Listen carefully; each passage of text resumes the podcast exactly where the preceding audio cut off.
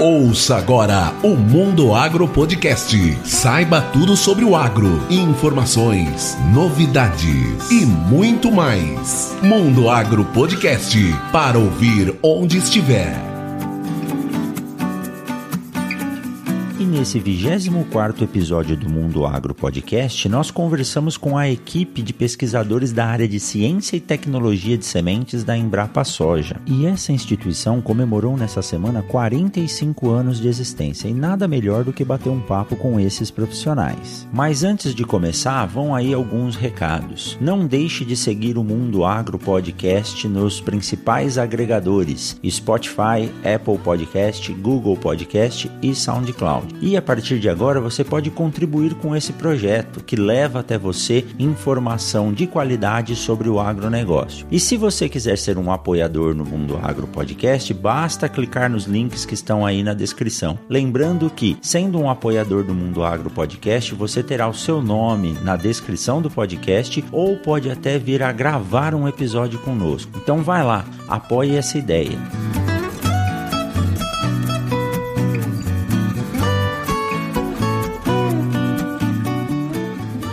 Bem-vindos a mais um episódio do Mundo Agro Podcast, o seu podcast sobre o agronegócio. E o tema de hoje é tecnologia de sementes. E nada melhor do que conversar com os especialistas nesse setor. Estamos aqui hoje com a equipe de tecnologia de sementes e grãos da Embrapa Soja de Londrina. Bom dia, pessoal. Bom dia. Bom dia. Bom dia. Bom dia, Rogério. Muito frio aí no sul ou não? É, aqui amanhecemos com 12 graus, mas já está subindo. Ah, então tá. Para nós do Mato Grosso, isso aí já está então, né?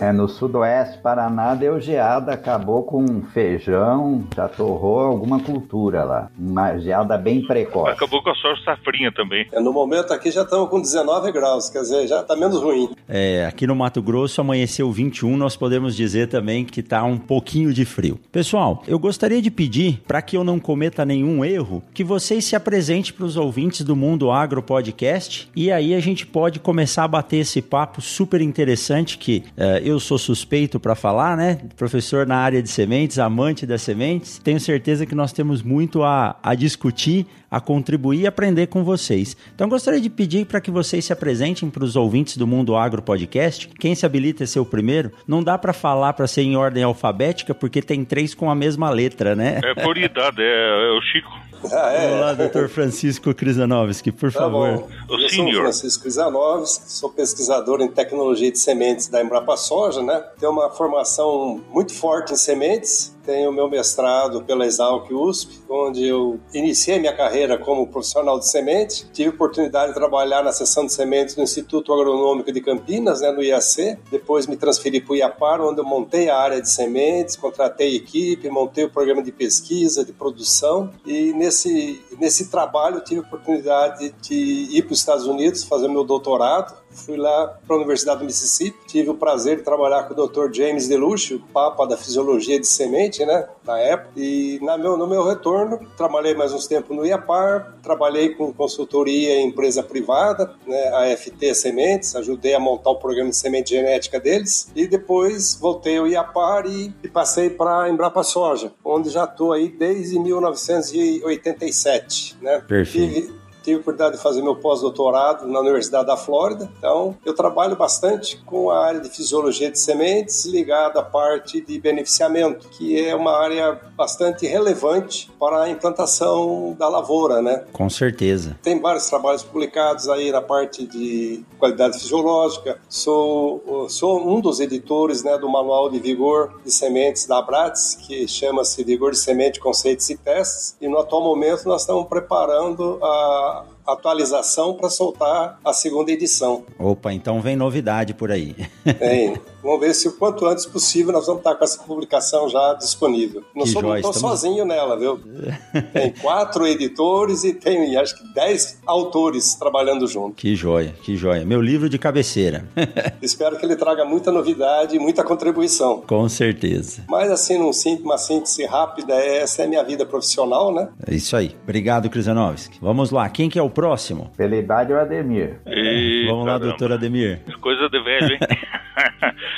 Bom, eu não, eu não, é muito di...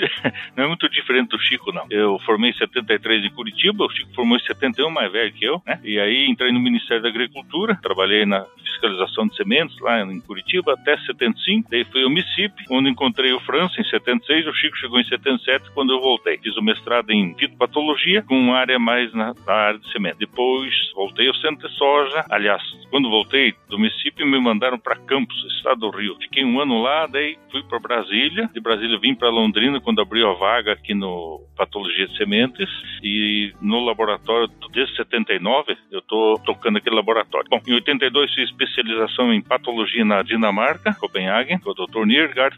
Eu e o professor Orlando Luca, filho lá de Pelotas, são os últimos dois brasileiros que foram para lá. E eu acho que na luta daquela turma que foi, eu sou um dos últimos dinossauros que está na luta. Bom, daí fiz o doutorado em Iowa, terminei todos os cursos, mas concluí a tese na Flórida com o Dr. West, onde a França estava lá, a gente trabalhou junto. E daí voltamos para a Embrapa e a gente continua nessa luta aí, sempre batalhando pela patologia de semente, pela tecnologia, fisiologia, todo mundo trabalhando junto. Então, eu, a nossa equipe, eu acho que é uma equipe bem completa e a gente se soma ao invés de dividir. Resumindo, é isso aí. Então nós estamos aí na luta, eu já estou 45 anos na Embrapa e já estou aposentado, só que não saio porque senão morro de fome. Mas tudo bem. um abraço. Que fique mais uns 45, viu, Ademir? você tá louco, eu fico muito velho. Agora é sua vez, doutor França Neto. Hoje era uma satisfação estar aqui participando com vocês, com a nossa equipe. Para mim é, é, muito gostoso estar no meio da nossa turma, embora cada um em seu escritório em casa, né? Todos em quarentena, mas estamos firme trabalhando. Um breve histórico, né? Eu também, como todos da nossa equipe, nós temos uma formação forte em sementes, né? Formei na Exalc também, 75 e minha primeira oportunidade de trabalho foi numa empresa familiar de produção de sementes aqui em Assis era a Semente Souza Dias. Depois eu consegui uma bolsa para o meu mestrado, fui para o Mississippi, onde eu conheci o Ademir e o Chico. Tive a satisfação de interagir com eles, jogamos bola junto lá, né, Ademir? E fiz um curso de especialização e consegui essa bolsa de mestrado. E voltei de lá e abri uma vaga na Embrapa Soja, me candidatei e comecei a trabalhar. Já faz 41 anos que estou na Embrapa Soja. Depois tive a oportunidade で Uh, depois de fazer o mestrado no Mississippi, eu fui fazer o doutorado na Universidade da Flórida,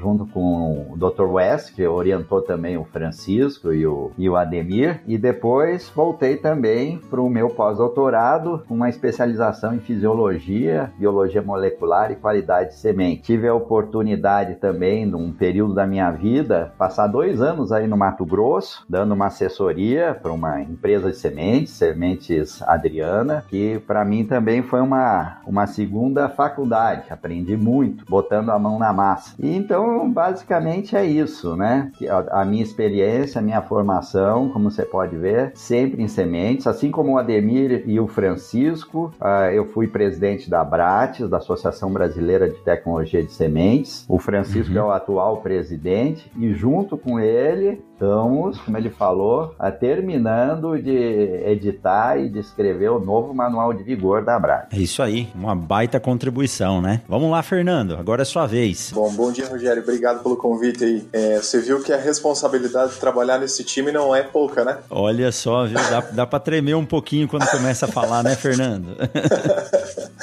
Não, e assim como você também, né, durante todo o início da minha carreira na área de sementes, sempre tinha eles como referência, né, e hoje a felicidade e a oportunidade de poder estar dividindo aí vários momentos da, da minha vida acadêmica, profissional, junto, junto com eles, é um prazer. Então, Rogério, seguinte, eu me formei em agronomia pela Estadual de Santa Catarina, né? Lá eu comecei a ter contato com a vida científica na área de sementes. Na sequência, vim fazer meu estágio aqui na Embrapa, focado na área de tecnologia de sementes aonde chegando aqui eu mudei um pouquinho a minha ideia, aonde eu comecei a, a, vislumbrar essa parte de realmente me dedicar à pesquisa. Aí eu foquei todos os meus esforços para fazer o mestrado e doutorado na Universidade Federal de Pelotas. Felizmente fui aprovado lá. Tive contato também com profissionais excelentes dessa safra aí do Francisco, do França e do Ademir, uh, como o professor Silmar, e com certeza isso me assim me somou muito, né? Durante todo o período que eu, que eu fiquei lá. No mestrado e no doutorado eu trabalhei muito tentando trazer algo novo para a área de sementes, que era uma das coisas que eu saí daqui da Embrapa como desafio, que é trazer essa questão da parte molecular, da, da parte genética para dentro do, do, das pesquisas em tecnologia de sementes, né? Ou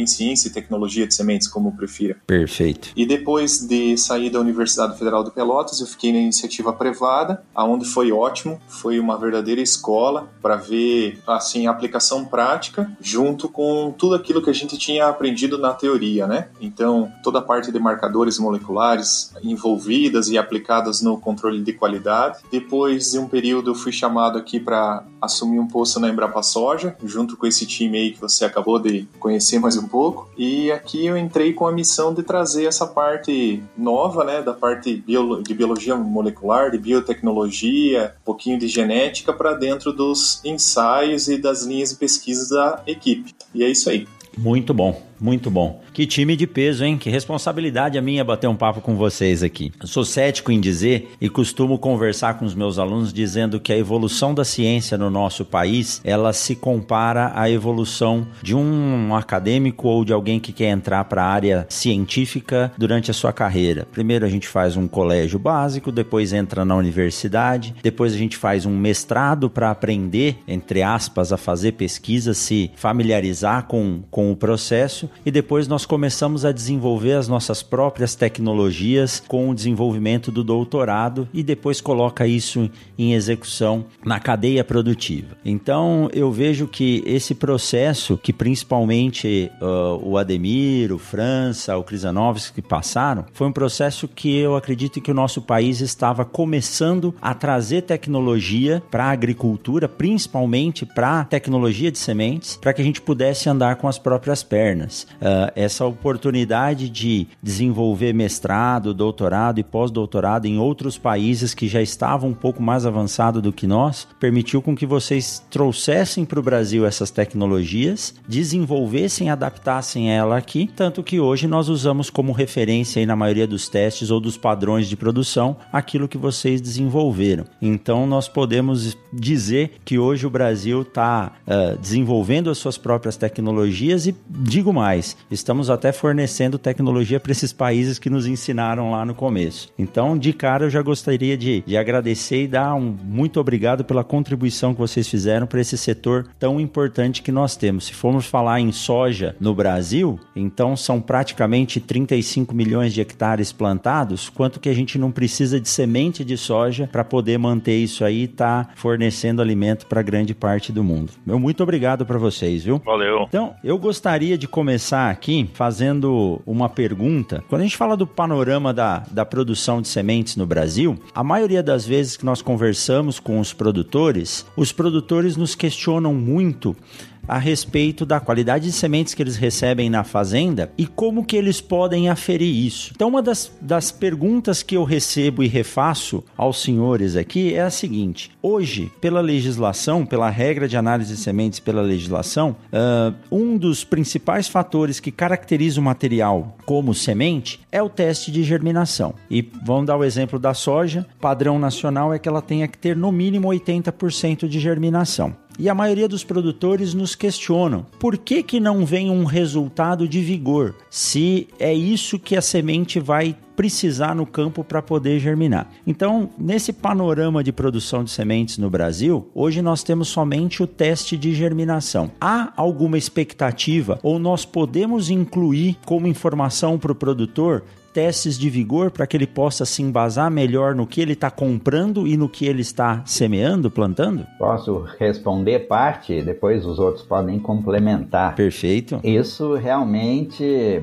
é um aspecto que nós, a nossa equipe, uh, o Ademir já foi presidente da CSM aqui do Paraná, começou um movimento tentando, em primeiro lugar, mudar o padrão de 80% de germinação, que desde que eu me entendo por gente, desde é que eu era mesmo. estagiário, antes de me formar, ou seja, é, 45 anos atrás, a gente já ouve falar desses 80%. Então, falar 80% de germinação ou não falar nada é basicamente a mesma coisa. A gente já tentou mudar esse padrão e não conseguiu, através de iniciativas das SMs estaduais, e, e a gente notou uma certa pressão de não mudar esse padrão. Parece que quando tem mudança, o setor produtivo fica meio receoso. Alguns segmentos do setor produtivo. A tentativa de colocar índices de vigor também já foi tentada. Uh, o teste mais utilizado de vigor que a gente tem em soja é o tetrazóleo. Acho que não tem um laboratório de análise de sementes que trabalha com soja no Brasil que não faz que não faça. o teste de tetrazóleo. Nós Exato. já treinamos, já fizemos mais de 90 treinamentos aqui na Embrapa, já treinamos mais de 2.200 pessoas no teste. Então é um teste que para nós é confiável, mas legalmente nós não conseguimos instituir isso na, no comércio formalmente de sementes. Aí no Mato Grosso houve uma iniciativa da própria Aprosmate, da Associação dos Produtores de Sementes, e eles, por iniciativa deles, queriam colocar na etiqueta de sementes o índice de vigor no tetrazóleo, mas por aspectos legais isso não foi possível. Então, o que está sendo sugerido e é realizado hoje, formalmente, quando você compra semente, você tem os laudos, os boletins com o teste de germinação e a pureza, que a pureza é feita em pré-colheita, né? Hoje não tem nem mais análise de outras cultivares em laboratório. E extraoficialmente, tem muita empresa que, quando entrega a semente, entrega com um laudo de vigor, um laudo de plantabilidade. Tem empresas que já personalizada cada lote já entrega a densidade de semeadura que o produtor vai poder utilizar. Então, extraoficialmente, o índice de vigor já está sendo informado ao produtor. E o,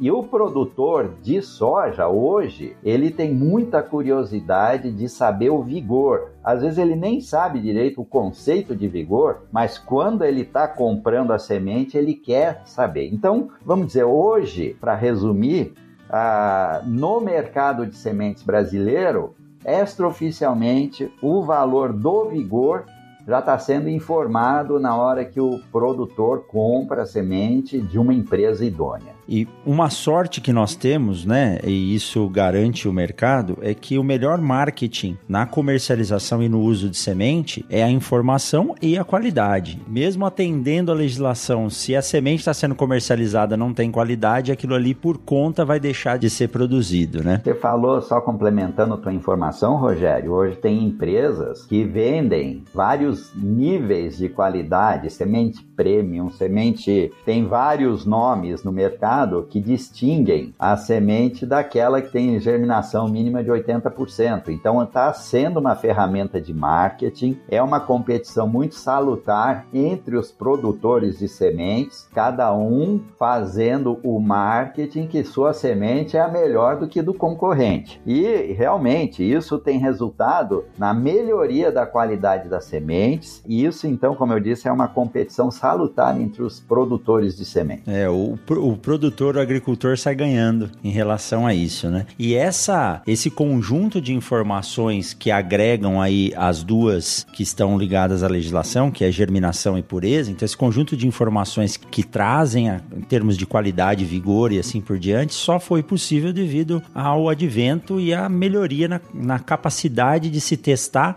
e identificar isso desde a fase de campo até a fase de pré-semeadura, né, França? É, e isso a, a gente tem acompanhado, Rogério, a nossa equipe toda, por quatro anos, nós fizemos um levantamento de qualidade de grãos e qualidade de sementes em todo o Brasil. E nós vimos que existem problemas pontuais que precisam ser melhorados, mas nós ah, temos quatro publicações, os relatórios podem ser acessados pelo site da Embrapa Soja, ano a ano, falando região por região, estado por estado, como está a qualidade das sementes, envolvendo a parte de qualidade fisiológica, qualidade sanitária e qualidade genética. Toda a nossa equipe, o Ademir, o Fernando, o Francisco, eu, o Lorine, que fez a parte de qualidade de grãos, nós temos um raio-x nos últimos quatro anos de como está a qualidade da semente. E como eu falei, ah,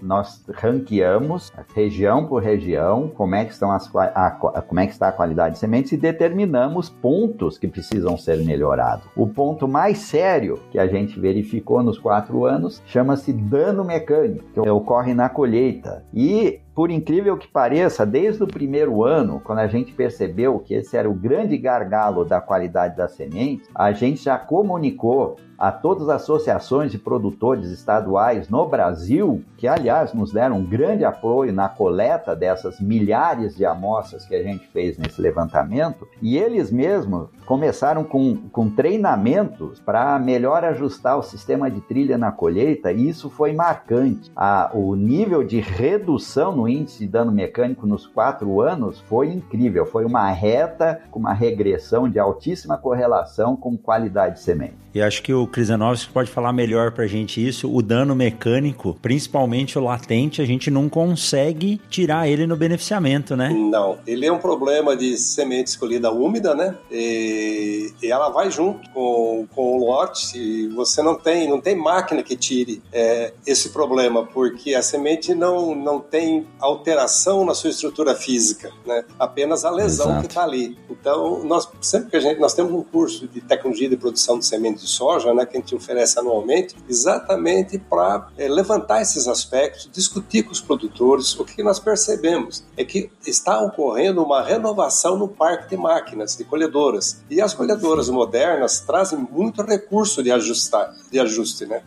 Apesar de que são máquinas que foram projetadas para trabalhar com grãos pequenos, né?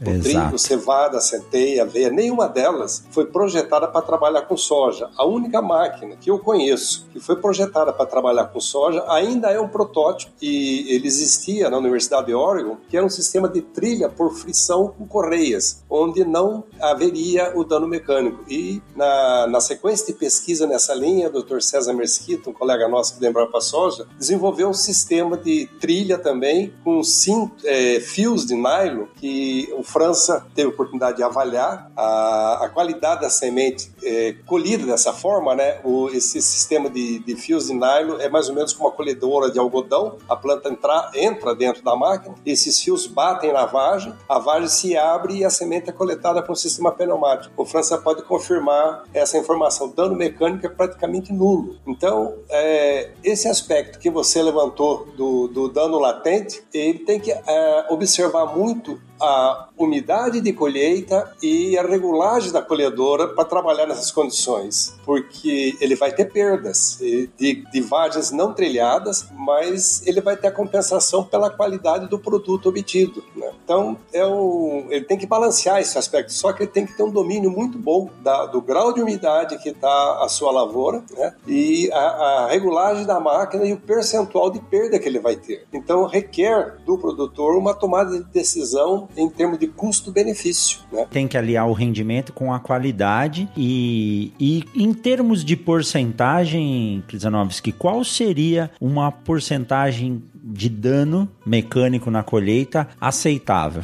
Do meu ponto de vista, o ideal seria zero, né? Não ter dano mecânico, mas a gente sabe que devido ao sistema, como você acabou de falar, de, de colheita das máquinas, que ele não é apropriado para sementes, é para grão, nós vamos ter uma porcentagem. Mas o que seria aceitável? É, eu só queria corrigir um aspecto que você colocou aí, Rogério, na verdade é contribuir. O sistema, ele, você pode colher semente, ele não é adaptado para colher soja. Permite certo, você certo. colher trigo, cevada, centeia, aveia, mas a soja ou feijão, por serem sementes graúdas e tegumentos finos, elas sofrem impacto mecânico do processo, tanto de trilha tangencial, que é cilindro batedor e côncavo, como a trilha axial, que é por atrito, né? Os dois sistemas Perfeito. provocam dano. O que eu poderia falar para você? Dano imediato, que é trinca de tegumento, quebra de semente, a gente tem até um, um kit que nós ofertamos para os participantes dos cursos, né? E a Embrapa também oferta para as pessoas interessadas, que é um jogo de peneiras né, de mão, com um tamanho 4 e 4,5 por 22, uma peneira de furo oblongo, né, crivo oblongo, e um copo medidor que o Dr. César Mesquita ajustou para medir porcentagem de semente quebradas naquele volume. Então, para dano mecânico imediato, 3% é um limite. Tem produtor que leva um pouco para frente. E um outro teste que ele pode complementar a informação é o hipoclorito de sódio. Qual que é a grande vantagem do hipoclorito de sódio? Ele determina a taxa de fissura no tegumento. Isso representa o quê? Porta de entrada para troca de umidade. Essa semente vai ter um comportamento no armazenamento diferente de uma semente que tenha um baixo índice de fissura. Então, a, é, as duas informações, tanto de semente quebrada, né, partidas, como a gente chama de bandinhas, como da taxa de, de microfissura, é muito importante para a gestão de qualidade, pensando em característica física da semente. Então, o teste de, por exemplo, de hipoclorito, ninguém pensa em utilizar ele antes de tratar a semente. E quando você vai tratar a semente, você vai recobrir o tegumento. Quanto mais intacto tiver esse tegumento, menos é, risco essa semente vai ter no processo de bebição, porque se entrar, dependendo dependendo dos compostos químicos que entrarem, alguns deles serão fitotóxicos. No processo, Exato. a semente vai embeber e vai acabar dando anormalidades. Então, voltando lá, lá na, na tua pergunta, o dano mecânico latente tem que ser administrado na colheita. Se ele ocorreu, esse lote vai ter um desempenho inadequado, você vai ter que monitorar. Aí o tetrazóleo é uma ferramenta fenomenal que permite você diagnosticar e acompanhar, porque o dano mecânico latente ele não é, não é imóvel, ele vai progredir durante o processo de armazenamento. Não tão rápido quanto o dano por umidade. O França pode entrar em mais detalhes, até deixo para ele cobrir essa parte.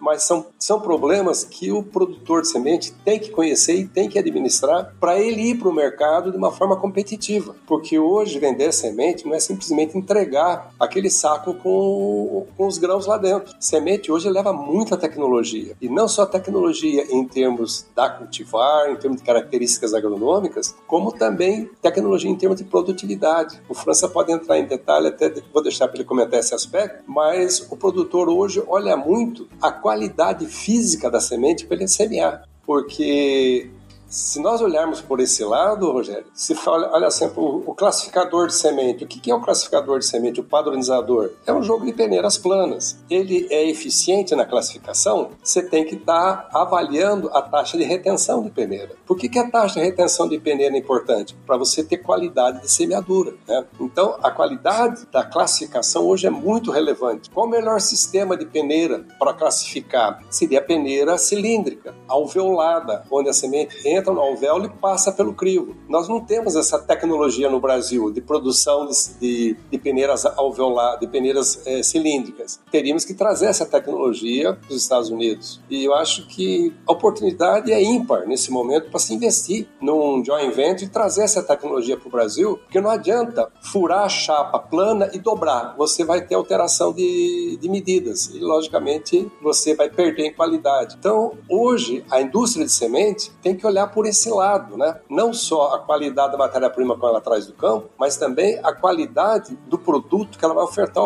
ao agricultor. Hoje ele tem semeadoras de altíssima capacidade, altamente sofisticado, mas que para poder fazer um bom trabalho depende da qualidade do produto que ela tem para ser semeado. Exato. E o França pode daí puxar o lado aí de quantidade de semente que cai é, o Francisco tá me dando a deixa, mas depois eu vou pedir para o Fernando e o Ademir também dizer como é que foi a qualidade a genética e qualidade sanitária da semente, né? Mas já que o Francisco perguntou, a questão da importância, né, de se começar a lavoura com a semente da melhor qualidade. E quando a gente fala em qualidade, a gente fala em qualidade fisiológica, qualidade sanitária, qualidade genética e qualidade física. Os quatro pilares têm que estar no melhor nível. E o Francisco falou a questão de qualidade fisiológica, que nós falamos desde o início, que está associado com testes de vigor. Então é muito importante que o sorgicultor comece a sua lavoura com a semente da melhor qualidade possível, nos quatro pilares. E em relação à qualidade fisiológica, com o vigor mais elevado possível. Por quê? Porque a instalação da lavoura é aí que você põe todo o alicerce da sua lavoura. Então você tem que começar muito bem bem a sua lavoura, com a população adequada de plantas, cada cultivar tem o seu pacote tecnológico. Então você tem que saber na sua região qual que é a população de plantas que eu vou precisar para essa cultivar. Então se eu preciso 200, 300, 250 mil plantas por hectare, isso é fundamental que a gente consiga essa população. E um aspecto importante associado é começar com a qualidade de sementes e plantabilidade. E eu vi um dos seus primeiros podcasts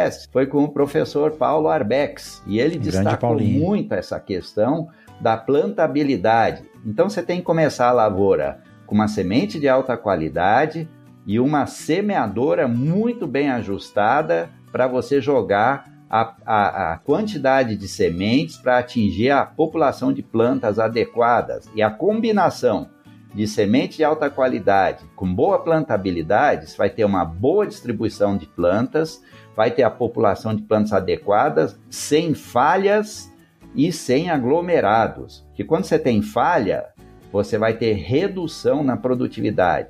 Quando você tiver aglomerados de plantas, elas vão estar competindo entre si e também é, uma, é um fator de redução.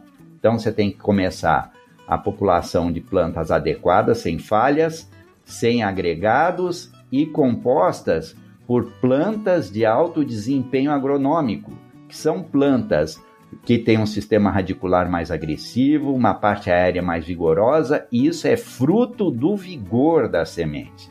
E nós temos dados de pesquisa comprovando que quando você começa uma lavoura com a população de plantas adequadas e que foi iniciada com sementes de alto vigor, você pode ter ganhos de até 10% a mais na produtividade devido única e exclusivamente ao vigor das sementes. É, se começar direito com a semente adequada, que tenha capacidade de um bom arranque inicial, não causar competição entre específico, uma boa distribuição na plantabilidade, a chance de sucesso é grande. Agora, se começar errado, não tem como voltar e corrigir, né? A não ser que desseque tudo e replante de novo, mas aí com o custo de produção tão próximo do, do, do, do que você tem hoje para retribuir em termos de lucro, é capaz do produtor é, ser mais vantagem ao invés de replantar, não plantar. Né? Então nós temos que começar direito para que a gente tenha uma, uma chance de, de sucesso. Muito boa, muito boa colocação. Uma outra dúvida que nos levantam muito é em relação à característica física da semente, mas que pode ser oriunda ou de um estresse físico, ou de um ataque de pragas, ou principalmente de doenças. A mancha púrpura é algo muito corriqueiro nas lavouras de soja e na maioria das vezes os produtores eles se assustam e ficam receosos em plantar quando existe um número grande de sementes manchadas de roxa. Para quem não lembra lembra, não sabe o que é aquela mancha roxa. Acho que o Ademir e o Fernando podem, podem explanar um pouco mais sobre isso. Até que ponto uh, a mancha púrpura pode causar uma redução de qualidade na semente a, a fim de inviabilizar o lote ou reduzir o desempenho dela a campo? Bom, é o seguinte, Rogério, é, quando você questionou ali a questão do vigor, da germinação 80%, por que, que o vigor não é, é embutido aí na, na, comercialização e tal? Eu já fui é, apresentar pratos, tudo como Chico França e o próximo talvez ser Fernando, mas é o seguinte, é, 80% é o mínimo. Ninguém impede você vender tua semente com 90, 95, agora você tem que ter o atestado de garantia, tem que garantir. Porque é o seguinte, se você imaginar Mato Grosso, aí onde vocês estão, grandes produtores que têm grandes áreas pode descartar metade, beleza. Se deu zebra, choveu aqui, não deu para colher, fez tetrasóleo pré-colheita, não deu, pá, você tem. Agora imagine uma cooperativa, um produtor em Santa Catarina, Rio Grande do Sul, Sudoeste Paraná, onde, né? Que eventualmente eles têm os campos numa micro-região que ocorre uma safra, chuva na colheita, aqueles detalhes. Os caras estão quebrados. Daí você vai ter que baixar o padrão, fiscalizado A, B, C, como tinha antigamente. Então, o mínimo é 80. Agora, ninguém impede que o, o produtor de sementes garanta a sua semente tem vários exemplos aí, não vou citar nome para não, né? Então a questão do vigor, é, vigor é uma é importante pra caramba. O vigor diz tudo. Só que você pode entregar um material para o produtor com alto vigor. Fica lá armazenado, climatizado, cuidado com carinho, né? 90% de, de, de vigor, 95% de germinação, o camarada bota no caminhão, leva para a fazenda, daí chove, daí ele não consegue plantar, fica lá 40 graus, umidade relativa lá em cima. Tudo que você fez preservou o teu filé mignon, foi é? embora. Foi embora. Então, você não controla. Depois que você entregou, tem 30 dias para reclamar, tá certo? Então, é, eu só queria dizer isso aí. Não é que as SESBs, é, quando era presidente da SESB do Paraná, foram contra uh, aumentar a régua, passar a régua para 85, 90. Não. Quem quiser, põe 90, 95. Agora, garanta entende? Porque senão você vai estar em, em desvantagem com pequenas cooperativas ou produtores que às vezes estão numa micro-região que eventualmente um ano eles se ferram, entendeu? Bom, é, não consegue. Exato. Então, vamos passar para a mancha púrpura. Mancha púrpura é bonito para bater fotografia, tá? Tá certo? é uma doença de final de ciclo, junto com septora glicinas, né? A mancha parda. É isso a gente fala desde 1979, 80, né? Então tá, o efeito dela na qualidade da semente fica bem claro, Rogério. É nulo. Ela, a mancha púrpura em si Cercospora kikuchi não prejudica o vigor da semente. Pelo contrário, né? Então, ó, nós fizemos trabalhos aqui, Rogério, com repetições, tudo. Aliás, sei, estou trabalhando nele agora nessa é, teletrabalho que chamo, né?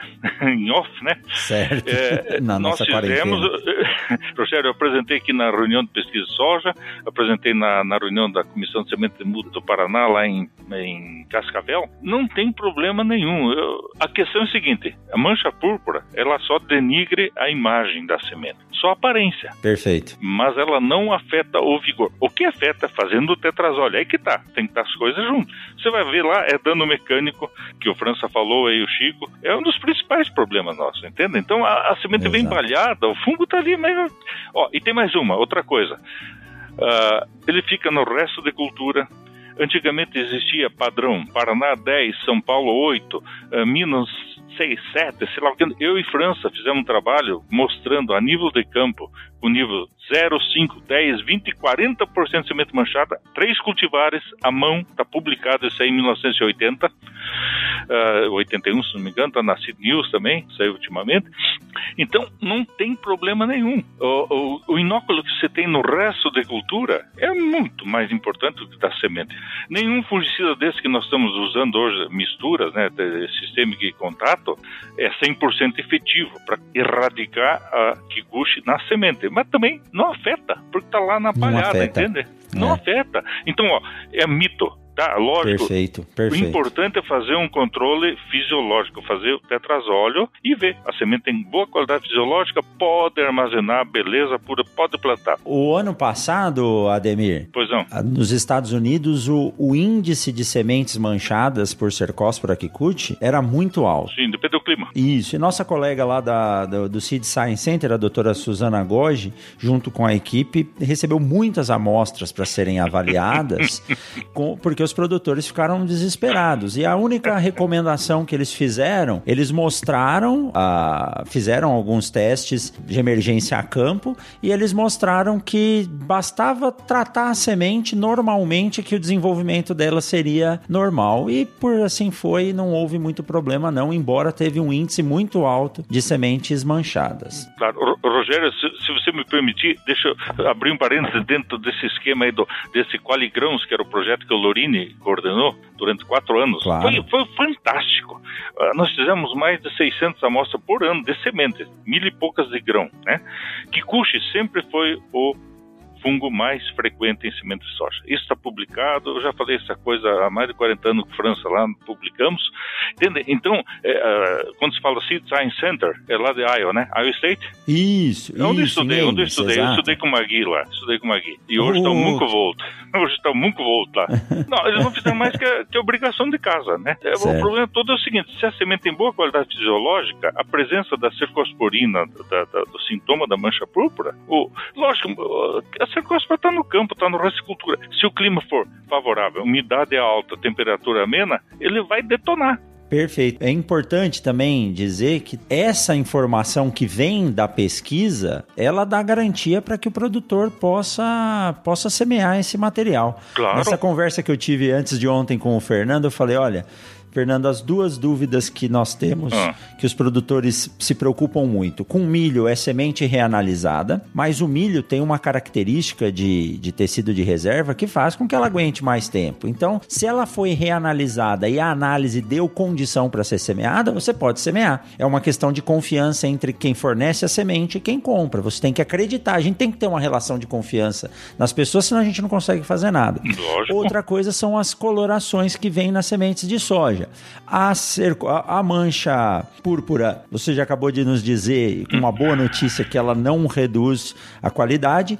E a coloração esverdeada, e eu acho que o Fernando, França, vocês podem uh, falar um pouco mais sobre isso, que ela pode causar problema, mas se na análise der condição normal, acredito que ela também possa seguir. É isso, Fernando? Rogério, eu vou te pedir licença, vou pedir para o França começar respondendo com os dados que ele gerou aí nos últimos anos e depois a gente complementa com os dados do nosso projeto interno aqui da Embrapa Soja. Pode ser? Perfeito, claro. Ó, oh, Rogério, obrigado, Fernando. Diferentemente da mancha púrpura, a coloração verde é muito preocupante. Por que, que nós temos as sementes esverdeadas? É quando você tem uma situação de morte prematura da planta e maturação forçada da semente. No processo normal de maturação, a soja fica amarela, né? Com o estresse, por exemplo, uma seca associada normalmente com alta temperatura, eu vou falar um pouquinho da fisiologia. Duas enzimas, a magnésio quelatase e a clorofilase, são as enzimas responsáveis pela degradação da clorofila. A semente é verde porque não tem degradação da clorofila. Num processo de maturação forçada, a semente acaba maturando, morrendo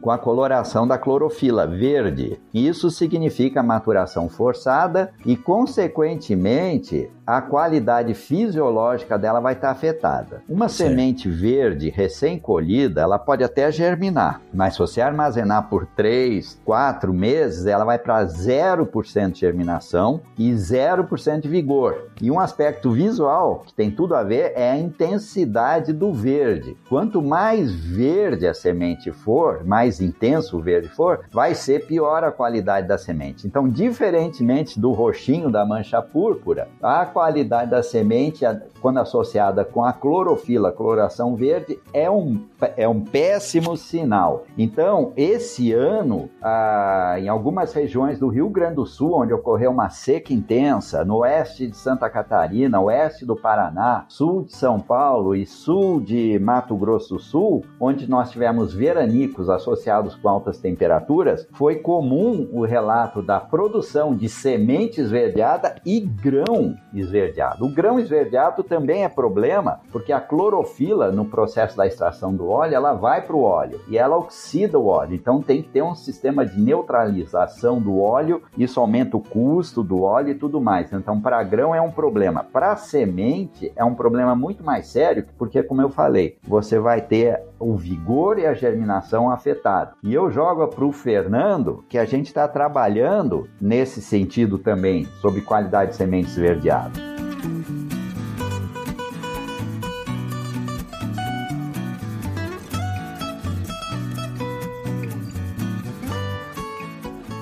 Então, Rogério, você viu, o desafio é enorme, né? Para a indústria de sementes é complicado, mas para a indústria de grãos também, né? Também. E devido a isso, uh, nós colocamos como uma linha de pesquisa prioritária dentro do nosso, da nossa equipe aqui, como Embrapa Soja, mas que eu gostaria de ressaltar. É um projeto da Embrapa Soja, mas que ele só só está gerando os dados que ele vem gerando por causa das parcerias. Começando com o que? Principalmente com os treinamentos que a nossa equipe disponibiliza aí para o público externo, né? Que durante os cursos a gente sempre recebe uma dica, uma reclamação, o comportamento de uma cultivar em, de, em de, determinado ambiente para ver se aumenta a, a quantidade de semente verde ou não. E parcerias com as universidades, como por, por exemplo o pessoal da Unesp, né? Então a gente está caracterizando caracterizando um grupo comercial de cultivares, né, dentro de diferentes ambientes, aonde todos esses estresses que o França falou, eles ocorrem. Para fazer o quê? Para selecionar quais são os genótipos ou as cultivares mais propensas a essa, a essa expressão desse estresse, né, do, da intensidade de verde, e também para fomentar dados para que nós da pesquisa nós possamos trabalhar como? Preventivamente, é, gerando a informação genética e molecular da onde nós podemos atuar dentro de um programa de melhoramento, dentro de um programa de controle de qualidade, para passar uma resposta ao, aos melhoristas, às empresas de sementes, para que eles consigam direcionar os cruzamentos e se produza um material genético com maior resistência ou tolerância a esse estresse. Porque hoje, se você for pensar, a soja ela vem avançando para as áreas marginais de produção, né? Ambientes uhum. não tão adequados. E isso é, é algo que vai ocorrer, é mercado. Então, para a gente disponibilizar uma ferramenta de, é, digamos, de, de ajuste, de controle desse estresse para o produtor, nós temos que também olhar para o lado da genética. O França falou bem quando a gente pode ter ferramentas em termos de beneficiamento para retirar isso, né? Nós temos seletrons aí com alto índice de efetividade, de rendimento, mas nós também temos que olhar do ponto de vista genético, né? É, o ideal seria a não ocorrência, né, Fernando? Exatamente. Ah, existem muitas sementeiras e muitos produtores de semente que já têm uh, uma bagagem de experiência grande no, no setor. E quando a gente conversa com esses produtores mais antigos, uh, principalmente quando nós vamos sugerir alguma alteração dentro da sua unidade de produção ou de beneficiamento, geralmente eles não falam, poxa, mas eu trabalho há 20 anos assim e não dava esses problemas, agora tá dando. É, houve, com a evolução e a sequência de melhoramento, houve uma mudança na característica desses materiais. E você que estuda essa parte voltada à biotecnologia, estudo dos genes e outras características, pode até dizer melhor isso para a gente. Então, os materiais que nós temos hoje, devido à pressão de seleção, buscando resistências ou maiores produtividades, tiveram queda de resistência e, em específico, em relação à, à semente verde, uma segunda pergunta, Sim. ela pode ser causada ou por ataque de, de algum inseto, principalmente os percevejos, ou por um estresse fisiológico, né? Sim. Excesso de temperatura, falta de água e assim por diante. Então, quando você fala em conseguir materiais com uma genética que tolere mais essa, esse processo de maturação precoce, sem a degradação da clorofila, seriam materiais mais resistentes a altas temperaturas e ou a falta de água, além da questão do inseto? Isso, Rogério. É excelente ter tocado nesse assunto. É, geralmente, a, nós aqui da, da, da, pesquisa, a gente tenta, é, digamos, mimetizar os ambientes de produção em ambientes protegidos, né? E com certeza, uma das grandes respostas que nós estamos tentando chegar é exatamente sobre isso. Será que o percentual de verde ele está mais relacionado ao ataque de inseto, como por exemplo, você bem colocou o percevejo, a uma alta temperatura associada à seca, né? Então nós temos aí algumas tecnologias que estão sendo desenvolvidas na Embrapa, né? Como por exemplo a tecnologia Block para manejo de de percevejo, né? E nós estamos avaliando agora essa questão de associar essa cultivar a um ambiente mais restritivo em termos de demanda hídrica. E aqui na Embrapa nós também temos a parte de biotecnologia ligada a essa questão de estresses abióticos, principalmente a seca. Os resultados dos ensaios, dos, das avaliações dos materiais onde nós é, colocamos eles ou sujeitamos eles ao estresse hídrico intenso, junto com estresse térmico, é, para esses materiais que eles alteraram genes da rota metabólica aí de, para ser mais, digamos, ser mais tolerante à falta de água, eles apresentam sim uma resposta muito positiva na questão do esverdeamento, né? Eles reduzem muito o esverdeamento. Então a gente está verificando ainda em todas essas frentes, né? E em paralelo nós não podemos esquecer daquilo que já está no mercado hoje. Então é aquilo que eu falei. Nosso projeto ele pega um pool de cultivares representativas hoje dos portfólios que estão sendo utilizados pelos agricultores, coloca em ambiente restritivo junto com algumas cultivares mais antigas que nós sabemos que tem alta tolerância a esse estresse, né? E a gente consegue consegue daí ter um índice. Bom, essa aqui é mais sensível ou não, né? Então acho que é, é um conjunto de análises que nós temos que fazer para uhum. conseguir chegar numa resposta. Realmente os genes estão ligados quando você traz uma alta produtividade, às vezes você acaba carregando junto Exato. algum problema, né? Exatamente, e... assim. E, eh, se você for olhar hoje, apesar da soja ter uma baixa variabilidade genética, né, em termos de materiais que a gente utiliza no nosso país e até uhum. mesmo no mundo, mas tem muita coisa ainda que nós não conhecemos, que nós podemos explorar mais, principalmente do ponto de vista de qualidade de sementes. Exato. E o Rogério? Fala, França. Só complementando, o Fernando falou ah, perfeito a questão genética. Nós temos cultivares que são muito mais suscetíveis a esse problema de sementes verdes. Sobre o mesmo estresse, tem cultivar que vai dar um altíssimo índice de semente verde e outro que vai dar menos. Não tem material imune. Mas uma coisa que você, na, quando você formulou a pergunta de sementes verdeada, você falou uma coisa, puxa, eu estou há tantos anos e antes eu não via esse problema. Isso é uma observação correta do produtor. E o que, que aconteceu de diferente? Tirando agora o aspecto genético, e tem uma coisa que se chama safrinha de milho. E o que, que aconteceu com a soja? A soja teve que ser antecipada a sua semeadura. Com isso, a maturação e colheita ocorrem em épocas de temperaturas mais elevadas. Exato. E a temperatura é fundamental para acontecer semente verde. Então, antecipando a semeadura da soja, pensando na safrinha, ela está maturando uma condição de mais alta temperatura,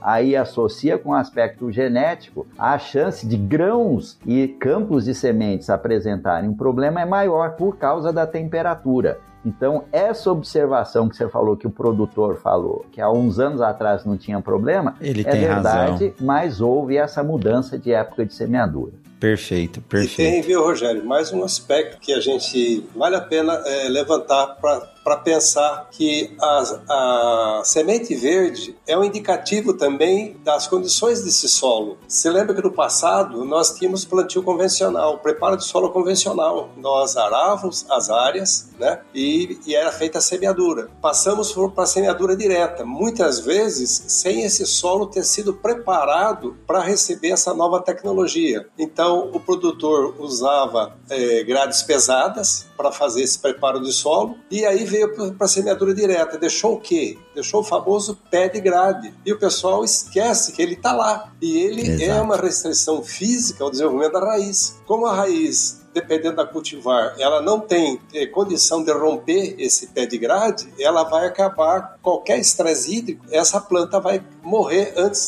de completar a maturação. Aí você vai fazer o diagnóstico da lá macrofumina. Não foi a macrofumina Exato. que matou, foi a situação física. Agora, vale a pena o produtor também se analisar e pegar um penetrômetro e dar uma olhada como é, como é que está a característica física do solo, porque o solo é o elemento de produção. Então, não adianta olhar a planta planta verde sem saber o que está acontecendo com o meu solo, o que está se passando nesse ambiente que essa planta está crescendo. Então, aí Exatamente. acho que aí tem uma reflexão a ser feita. E, a, e o plantio direto foi, assim, uma contribuição enorme para o Brasil em termos de manejo da parte de erosão, mas muitas vezes iniciado de uma forma não correta, semente saindo do convencional e entrando direto, sem esquecer que você está tá deixando um pé de grade, que precisa ser rompido, que precisa fazer uma correção é, de acidez ao longo do perfil, não só nos 20 centímetros. Então tem uma série de fatores aí que tem que ser considerado dependendo da região de produção. E, e esse aspecto de qualidade física do solo nunca entra numa discussão de, de problema de semente verde. É valioso analisar isso aí, é valioso discutir. Eu acho que o Ademir tem que contribuir essa parte macrofamina que eu acabei de levantar, que ele é micologista e ele sabe bem como é que funciona a macrofamina.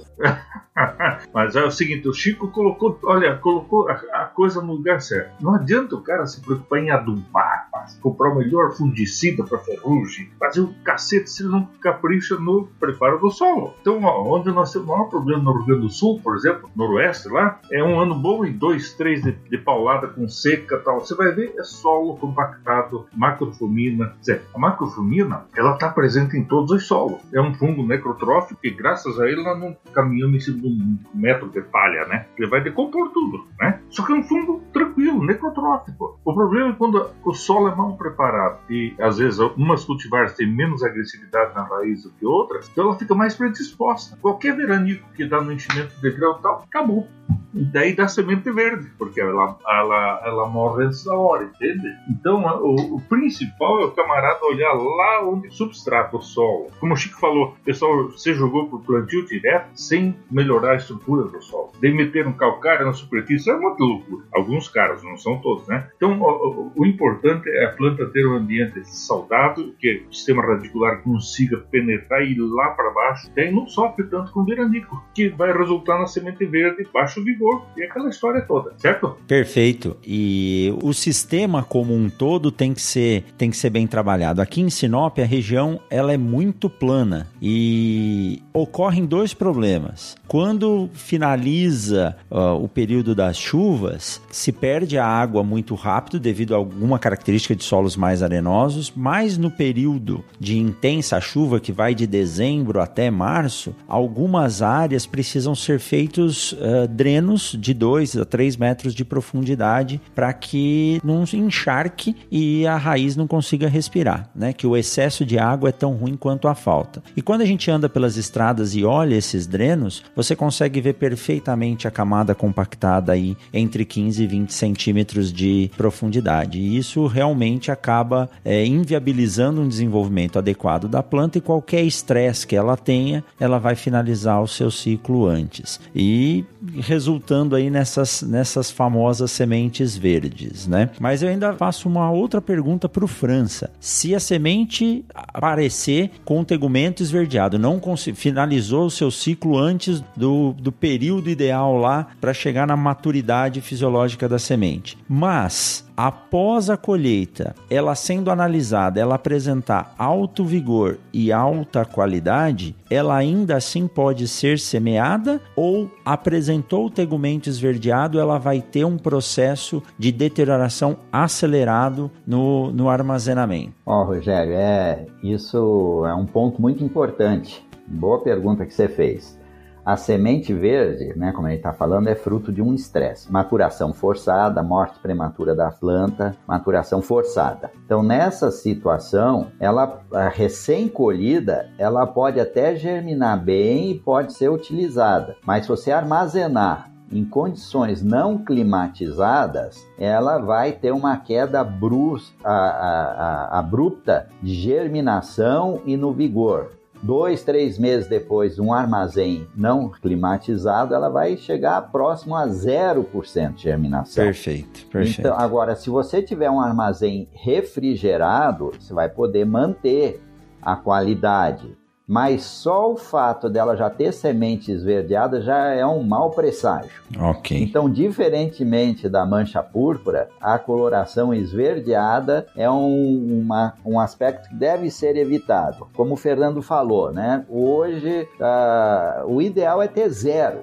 de semente verde. Mas às vezes você tem um material genético importante e você na pré na pré-colheita você pode tolerar até 9% de semente verde. O ideal é zero. Mas entrou na UBS com semente verde, hoje vocês têm existem no mercado máquinas que fazem seleção a cor com alta capacidade. Então é uma ferramenta que você pode remover a semente esverdeada e também no processo de beneficiamento, na classificação por tamanho, pelo fato da semente verde ser menor, ela vai, vai concentrar nas peneiras menores. Uhum. Aí no Mato Grosso você classifica a semente em quatro peneiras. Então, você pode classificar, ela vai concentrar nas sementes de peneira menor, você descarta essa e guarda as maiores, tá? Então, essas são ferramentas que você pode utilizar quando você recebe semente verde na sua UBS. Classificação por tamanho, descartando as sementes menores, as, as máquinas de seleção por cor e armazenar em condições climatizadas, com baixas temperaturas, umidade relativa do ar controlada. Perfeito. É, você tocou nesse assunto do beneficiamento, né, França? Talvez o Chico possa nos auxiliar. É, eu, visitando algumas empresas aqui de Sinop, elas realmente é, acabaram adquirindo um, o equipamento semelhante ao Seletron para tentar eliminar as sementes esverdeadas. O rendimento no beneficiamento, na maioria das empresas, ele não é muito alto. Quando a gente fala taxa de conversão de campo para UBS e dentro da UBS também, nem sempre ele é muito alto. Até que ponto, Krizanovski, é interessante a gente fazer o beneficiamento ou conseguir um beneficiamento para retirar todo esse material em relação a descartar isso já no, no início? Porque além de aumentar o número de lotes dentro do, da estrutura de armazenamento, uma semente que tenha misturada semente verde, provavelmente o lote em geral é, deve ser um lote que já apresenta uma menor qualidade, ou estou errado? É, aí entra uh, um aspecto de custo-benefício. Se é uma cultivar que você tem pouca semente e tem demanda, você vai tentar aproveitar. Aí você vai investir em beneficiamento e o que a gente tem como parâmetro de rendimento de descarte do IBS é ao redor de 20%, quando você tem um material de qualidade, vamos dizer assim, de média para boa. Agora, quando você tem sementes verdeadas e você necessita dessa cultivar porque ela tem demanda, ela tem, vamos dizer assim, características comerciais que você precisa atender, aí você tem que investir, porque aí, logicamente, vai ter que ter um preço diferenciado, né? Agora, uhum. logicamente, se é uma cultivar que você tem áreas grandes e se tem bastante semente, não tem a menor dúvida, descarta o material e não, não leva para dentro do OBS. Porque se você tem matéria-prima para fazer é, seleção a nível de campo, muito melhor. Você já encaminha para grão direto e não põe dentro do OBS. Né? Como França sempre fala daquele conceito, né? Do GIGO, garbage in, garbage go. Se é. entrar ruim, vai sair ruim, né? É, não garbage tem... in, garbage out. GIGO. é, é verdade. Não tem muito do que, não tem. não tem muito o que fazer, é. né? Você só vai beneficiar se você precisar muito desse material. Você está recebendo um lote pequeno, você vai ter que multiplicar e apareceu o problema. Então exato. você vai tentar salvar, né? Exato, exato. E são dois fatores que aparecem muito porque realmente a produção para conseguir plantar aí esses quase 35 milhões de hectares, nós precisamos aí mais ou menos de uns 2,5 a 3 milhões de hectares só voltados para semente, né? E hoje, com o desenvolvimento de novas tecnologias, tem se falado muito na tal da, da semente pronta, né? Lá do, do, inglês vem as finished seeds, uh, onde o produtor tem a possibilidade de receber na propriedade dele uma semente já tratada com inseticida, fungicida, uh, micronutrientes, caso seja necessário, enraizador e assim por diante. E hoje, com o advento das bactérias ILL, as bactérias para inoculação com capacidade de longa vida, isso tudo pode ser feito na indústria. É a chamada semente pronta que leva o tratamento de sementes industrial. É, no meu ponto de vista, é uma vantagem muito boa para o produtor, primeiro por diminuir o risco do uso de produtos para tratamento de semente na fazenda e errar também o processo, porque a gente sabe que o tratamento de semente ele tem que ser feito de forma bem precisa, porque a falta inviabiliza, é, não causa o resultado correto. E o excesso pode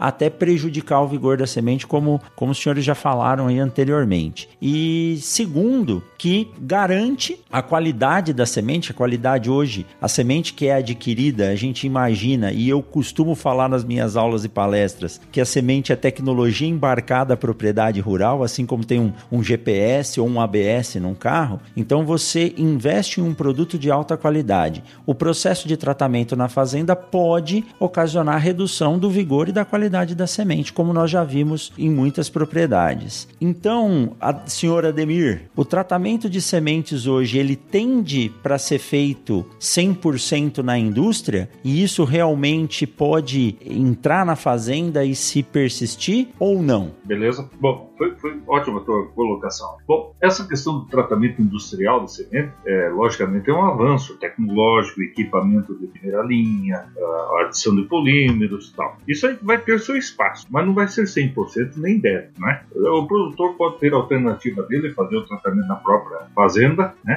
Com, máquina, com máquinas de tratar semente, mas nunca na lona ou na betoneira, coisa do século passado, né? E se fazia muito mal.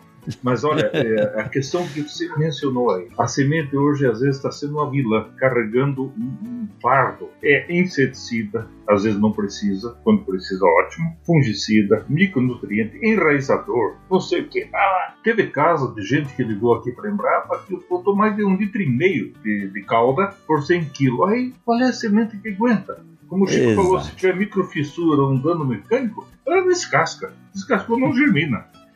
Então tem muita gente fazendo loucura, viu, Rogério? Exato. Agora, o tratamento industrial é importante.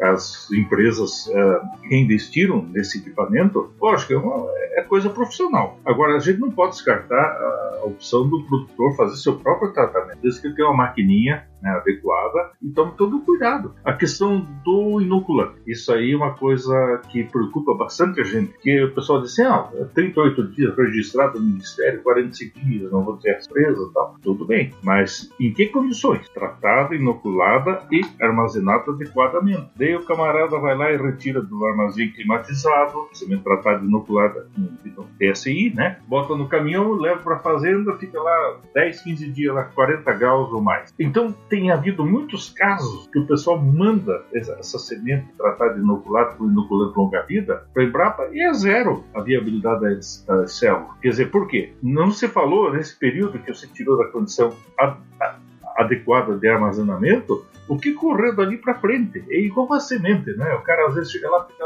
15 dias lá depois, tudo que você preservou durante a armazenagem, condição climatizada, etc. O inoculante é pior, porque ele é um, é, um, é vivo. Então, é, é, exatamente.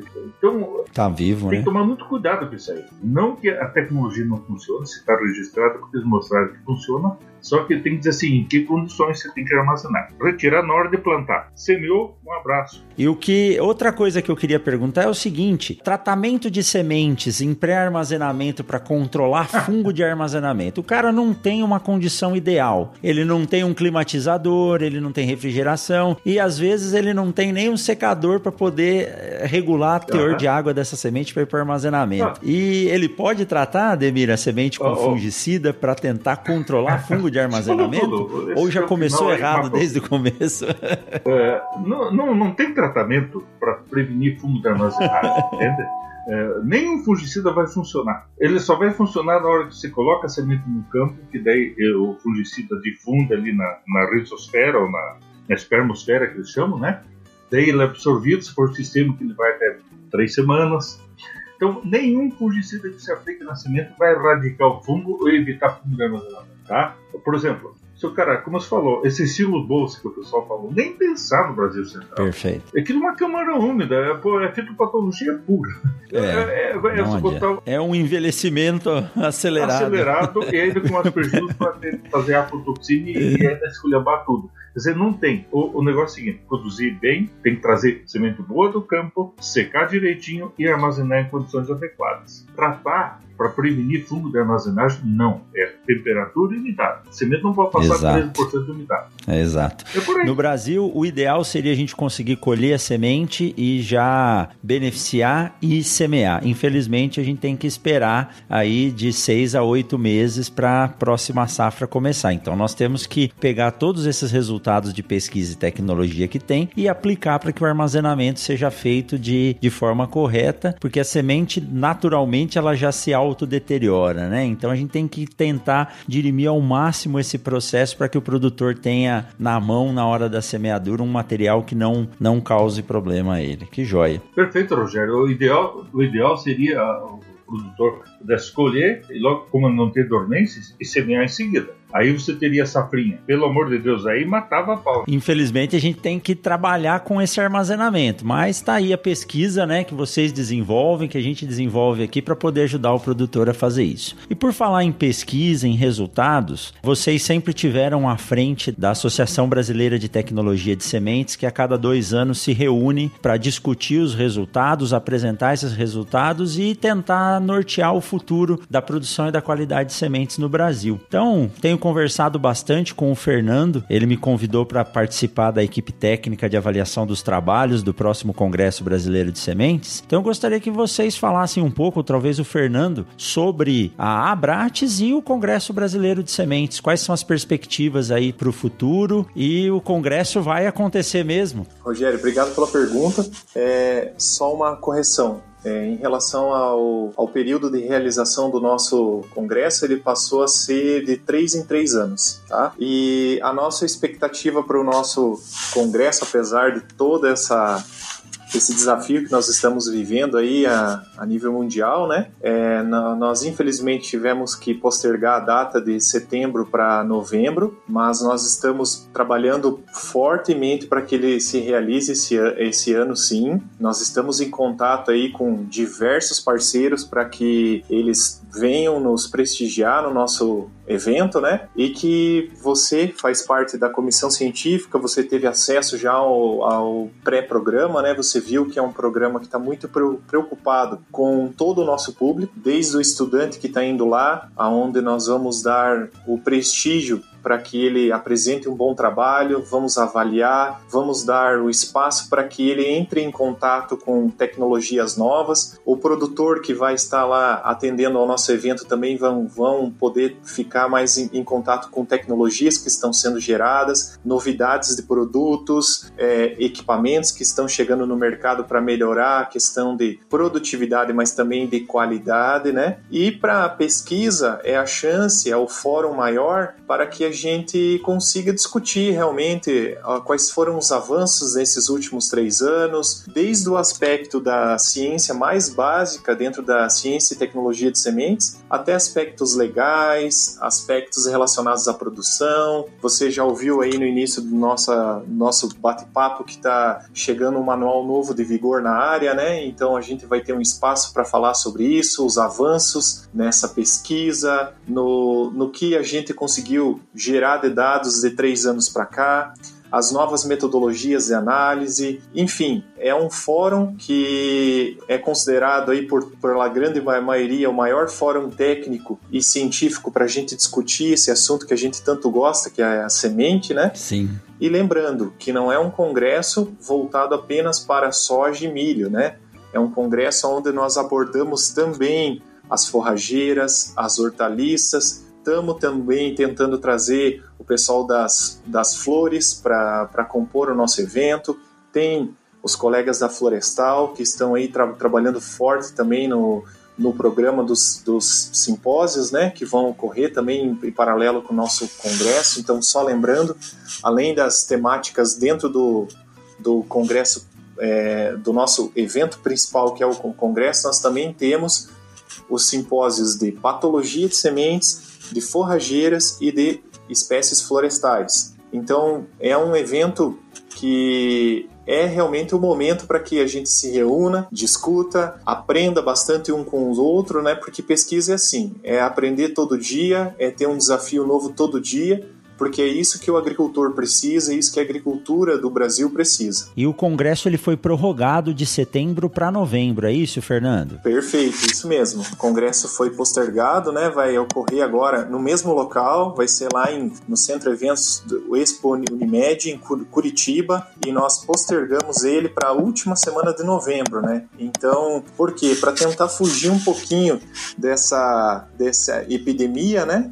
É, a gente vai tentar propiciar propiciar um ambiente onde as temperaturas já vão estar um pouquinho mais altas, mais assim, digamos, mais seguro para os nossos participantes, porque a nossa, o nosso ouro ali são os nossos clientes, são os nossos participantes. Então a gente se preocupa muito com a segurança de todos, né? Perfeito. E vai dar certo e vamos estar todos reunidos lá, batendo aquele papo e trabalhando Exatamente. em prol da semente de qualidade. O Mundo Agro Podcast vai estar lá fazendo levantamento de tudo que vai estar ocorrendo para passar para os nossos ouvintes. Isso aí, Rogério. A gente conversou, né? E com certeza você vai ser muito bem-vindo. O Mundo Agro Podcast vai ser muito bem-vindo lá. E vamos ter o espaço lá para exposição, né? Inclusive, a gente como conversou, o stand da Abrato está à disposição para você fazer as diferentes entrevistas e intervenções que julgar necessário. Perfeito. Convite aceito. Aceitamos já.